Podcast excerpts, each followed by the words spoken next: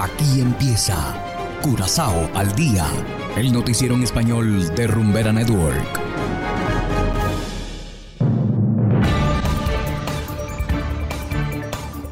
Muy buenas tardes, estimados oyentes de Rumbera Network 107.9 FM. Igualmente saludamos a quienes nos escuchan en formato podcast a través de noticiascurazao.com. Hoy es viernes 29 de abril de 2022 y estos son los titulares.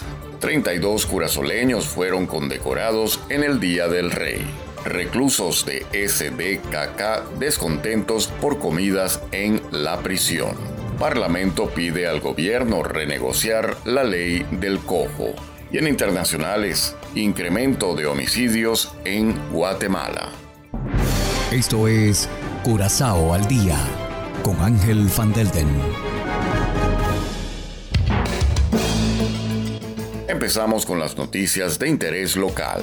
Un grupo de 32 curazoleños fue condecorado en el despacho de El Gobernador.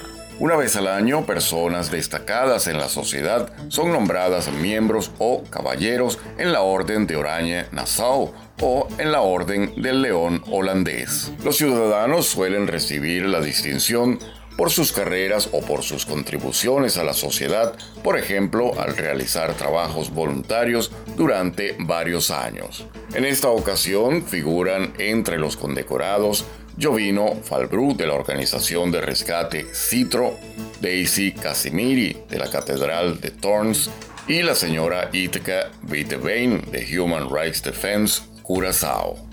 Y continuando con las noticias locales, según los reclusos, las comidas en la prisión son deficientes.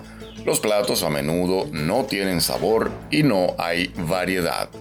El nuevo ministro de Justicia, Charlton Hatto, ha estado hablando con el director de la prisión a raíz de estas denuncias. El ministro y el director discutieron cómo resolver el problema de manera sostenible. Por ley, los reclusos tienen derecho a tres comidas diarias.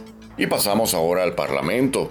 El Parlamento de Curazao desea por unanimidad que el gobierno de Pisas renegocie la ley del organismo caribeño para la reforma y el desarrollo, también conocida como COJO.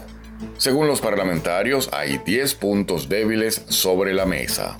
Esto incluye la influencia de los Países Bajos dentro del cojo. El Parlamento cuenta con el apoyo del Consejo de Estado, que ha asesorado sobre la ley del reino y afirma que cojo estaría en conflicto con el estatuto.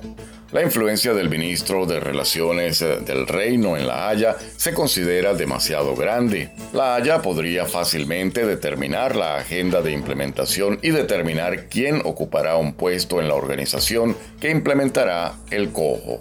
Y hacemos ahora una breve pausa y enseguida regresamos con más de Curazao al día. Sientes. Vives. Fai finta che sia un passo dalla luna e fidati se dico sei bella da paura. Compartes la música. Don't be shy, shy, shy. La la la la la la la la la la la Hagan lo que hagan, pongan lo que pongan. Aquí la rumba tiene nombre. Dale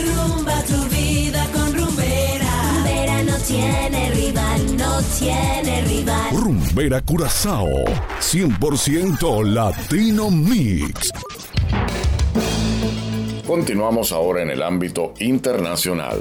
Guatemala está en alerta por un repunte de homicidios durante el primer trimestre de 2022. Desde Ciudad de Guatemala informa la corresponsal de La Voz de América, Eugenia Sagastume. Guatemala registra un incremento de homicidios, según un informe presentado por el Centro de Investigaciones Económicas Nacionales 100, que hace una comparación de datos en los últimos 15 meses después de la pandemia, es decir, los 12 meses de 2021 y los 3 meses de 2022, como explica el analista Walter Menchú. En octubre del año pasado fue que se registró la cifra más alta de 293. Cuando revisamos hacia atrás los números, encontramos que solo en julio del 2019 se había registrado una cifra similar o superior, que fueron casi 400. Ahora en marzo nuevamente aumentó a 288 y ese incremento es la segunda cifra más alta en ese periodo Menchú resalta que también se da un incremento en el primer trimestre de 2022. En este trimestre encontramos de que hay 799 homicidios, el año pasado fueron 673, eso hace una diferencia de 126 homicidios y proporcionalmente es un incremento del 19%. Al respecto, Suset Carrillo, directora de comunicación del Ministerio de Gobernación, explica que los parámetros son normales, tomando en cuenta que la comparación se hace con 2021, un año que aún era impactado por la pandemia en comparación de marzo del 2018 y 2019, donde llegamos a 335 homicidios en 2019, estamos hablando que en este 2022 no se llegó a los 300, entonces el índice está por debajo de otros años que no fueron atípicos como el 2020 y el 2021 y asegura que la cartera de seguridad implementa desde febrero un plan preventivo, principalmente en los municipios que registran mayores cifras de homicidios despliega el operativo seguridad y control. Este operativo seguridad y control deja como resultado en su fase 1 más de 25 mil personas identificadas, se incautaron más de 5 mil armas de fuego.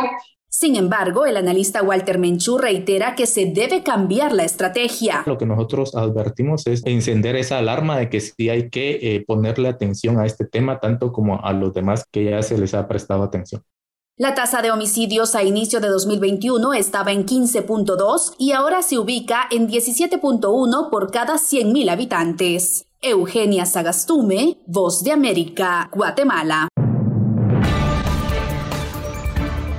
Y de esta manera, estimados oyentes, llegamos al final de Curazao al día.